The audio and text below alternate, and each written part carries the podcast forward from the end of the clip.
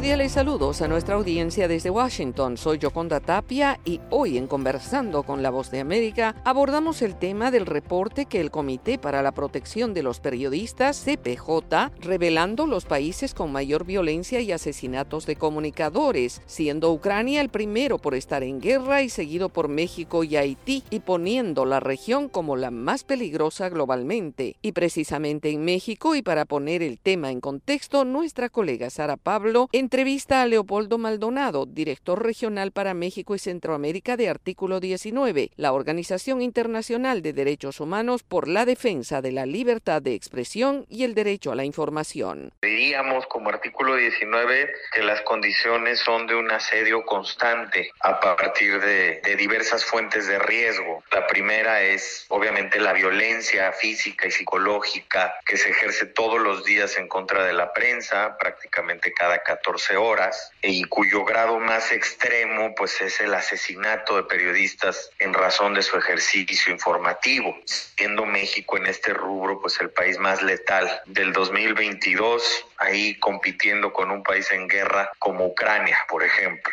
¿No? Otro de los elementos del asedio pues tiene que ver con la propia precariedad laboral en la que viven la gran mayoría de los periodistas y que pues incrementa los riesgos que ya mencionaba, pero además pone en un estado de mayor vulnerabilidad frente a temas de salud, frente a temas económicos, y pues también eso puede provocar que se caiga con facilidad, digamos, en las redes de complicidad política o incluso de crimen organizado. Y otro de los elementos muy vinculado con lo económico, pues es la censura prácticamente sistemática o estructural que se deriva de una serie de mecanismos autoritarios que la transición democrática no ha logrado remover y que condiciona precisamente un ejercicio pleno de la libertad de expresión y por lo tanto la misma transición democrática. Y tiene que ver, por ejemplo, con la publicidad oficial, cómo se eroga el gasto de comunicación social de forma discrecional para condicionar las líneas editoriales de los medios. Y eso lo vemos año con año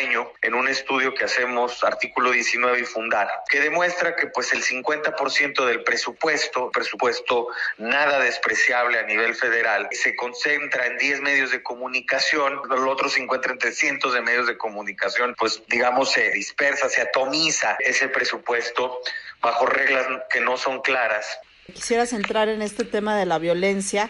¿Qué papel juega el gobierno ante esta violencia que pues no para? Pues en principio hay una responsabilidad por omisión de los tres niveles de gobierno en que se traduce la falta de una debida investigación, de una investigación diligente, la falta de medidas de prevención en un país que presenta registros muy altos de violencia contra la prensa, es decir, no son sucesos aislados y por lo tanto el Estado mexicano en su conjunto debe tomar medidas que hoy por hoy no han sido eficaces, como el mecanismo para la protección de personas defensoras de derechos humanos y periodistas y otras complementarias que se han ido tomando. Pero precisamente también hay una enorme responsabilidad por acción, es decir, una violencia ejercida directamente por funcionarios del Estado mexicano. Hicimos público la presentación del caso ante la Comisión Interamericana de Derechos Humanos del periodista asesinado en Medellín de Bravo, Veracruz, hace ocho años, Moisés Sánchez Cerezo. ¿Por qué? Porque es un caso que involucra grupos criminales con grupos políticos de la entidad para los cuales Moisés era incómodo. Lo desaparecieron y lo mataron. Se encontró su cuerpo un 24 de enero del 2015 descuartizado. Y hoy por hoy no hay justicia. Ocho años después pasó por las instancias de procuración de justicia locales durante el gobierno de Duarte, se manipuló la investigación, está ahora en la instancia federal y no ha habido avances. Este tipo de casos dan cuenta de lo que sucede en México. Hay responsabilidad directa de autoridades que participan en todo tipo de agresiones, incluso en asesinatos, pero también la responsabilidad por omisión, porque no hay justicia, no hay verdad y no hay reparación para las víctimas. Era Leopoldo Maldonado, director de Artículo 19, una organización que defiende la libertad de expresión y el derecho a la información, analizando la situación de los periodistas en México. Esto fue Conversando con la Voz de América.